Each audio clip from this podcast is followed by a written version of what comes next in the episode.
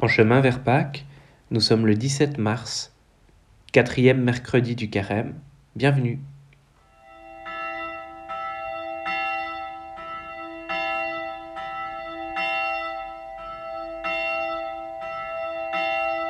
Prenons quelques instants de silence pour nous placer dans la présence de Dieu, qui est Père, Fils et Saint-Esprit.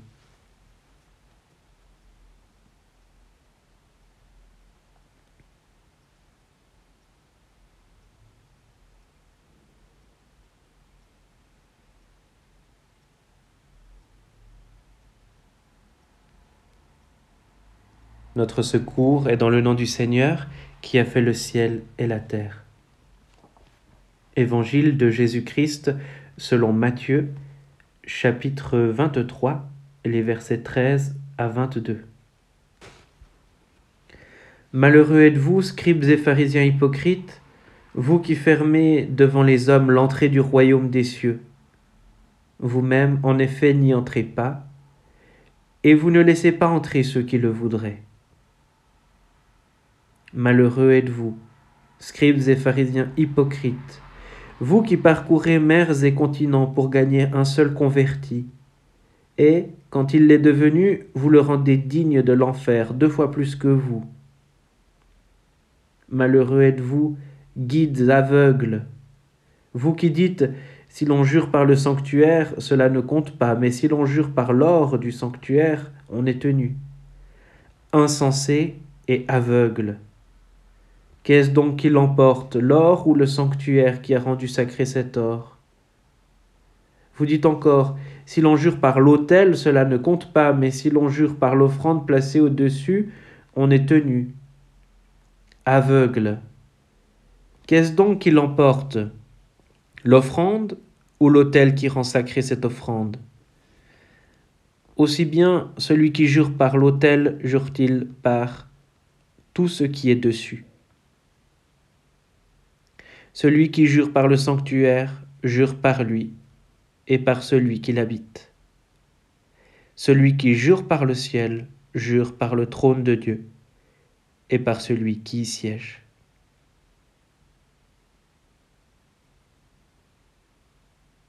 Seigneur, ta parole est vérité. Sanctifie-nous par ta vérité. Amen.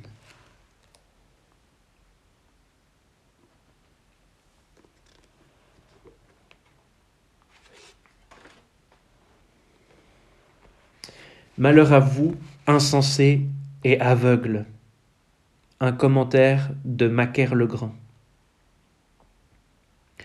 Frères bien-aimés, rejetons loin de nous tout ce qui nous entrave. Détournons-nous de tout amour du monde et livrons-nous par le désir et la recherche à ce seul bien, afin de pouvoir obtenir cet amour ineffable de l'esprit, vers lequel le bienheureux Paul nous presse de nous hâter. Poursuivez l'amour, dit-il. Alors nous obtiendrons que notre dureté s'adoucisse grâce à un engagement opéré par la droite du Très-Haut. Et, blessés par l'amour du divin esprit, nous parviendrons à la douceur et au repos spirituel. Car le Seigneur se montre plein de pitié et de compassion quand nous nous tournons complètement et résolument vers lui, après avoir retranché tout ce qui y faisait obstacle. Le Seigneur a grande pitié de nous, et il attend avec patience le moment où nous nous convertirons et reviendrons vers lui. Et si cela vous paraît difficile à cause de la dure ascèse de la vertu, ou plus encore à cause des suggestions et des conseils de l'adversaire, voici que Dieu aura compassion de nous il attendra patiemment notre retour, supportera les pécheurs que nous sommes, guettera inlassablement notre repentir, et il ne rougira pas de nous accueillir à nouveau après nos chutes. Selon la parole du prophète, est-ce que celui qui est tombé ne se relèvera pas? Et celui qui s'est détourné ne se retournera-t-il pas? Jérémie 8, verset 4. Soyons seulement vigilants en ayant bon vouloir. Tournons-nous vers lui promptement et sincèrement, en cherchant son secours. car lui, il est toujours prêt à nous sauver. En effet, il accueille l'élan fervent, autant qu'il est en notre pouvoir, de notre volonté tendue, tendue vers lui, ainsi que la foi et la générosité qui procèdent de notre bonne détermination. Mais le bon résultat, c'est lui qui l'opère entièrement en nous. Efforçons-nous donc, bien-aimés, comme il convient à des enfants de Dieu, de rejeter toute prédisposition mauvaise, toute négligence, tout relâchement, afin de marcher à sa suite, vaillant et alerte, sans différer de jour en jour, illusionné par le mal.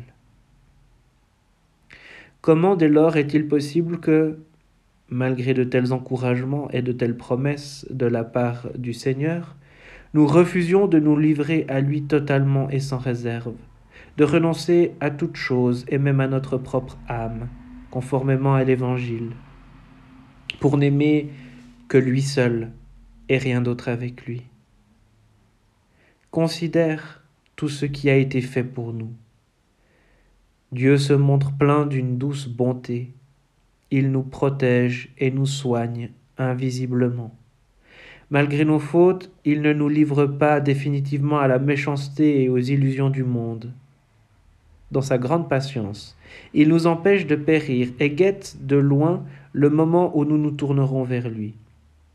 Il agit envers le genre humain avec une bonté extrême et ineffable, d'une longanimité indicible. La seule chose qui nous est demandée pour que nous puissions obtenir le salut, c'est de vouloir revenir à nous-mêmes et de nous efforcer de nous tourner totalement vers lui.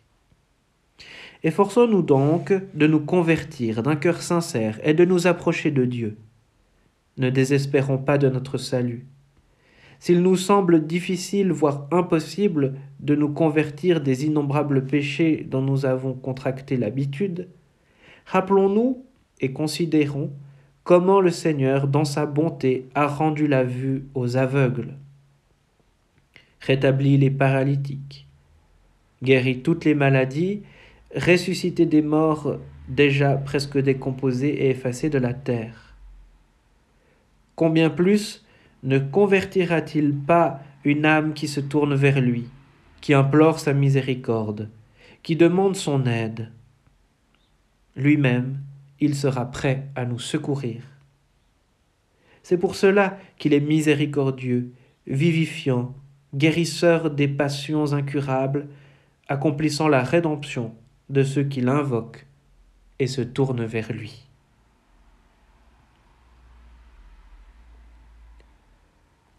Prenons encore quelques instants de silence.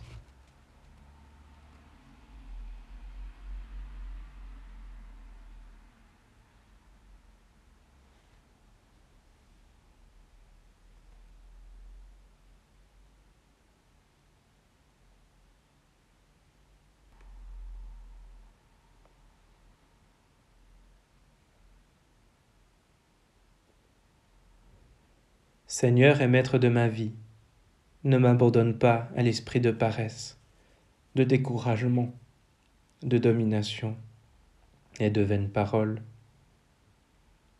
Mais fais-moi la grâce, à moi ton serviteur, de l'esprit d'intégrité, d'humilité, de patience et d'amour. Oui, Seigneur roi, accorde-moi de voir mes fautes et de ne pas juger mon frère ô toi qui es béni dans les siècles des siècles. Amen.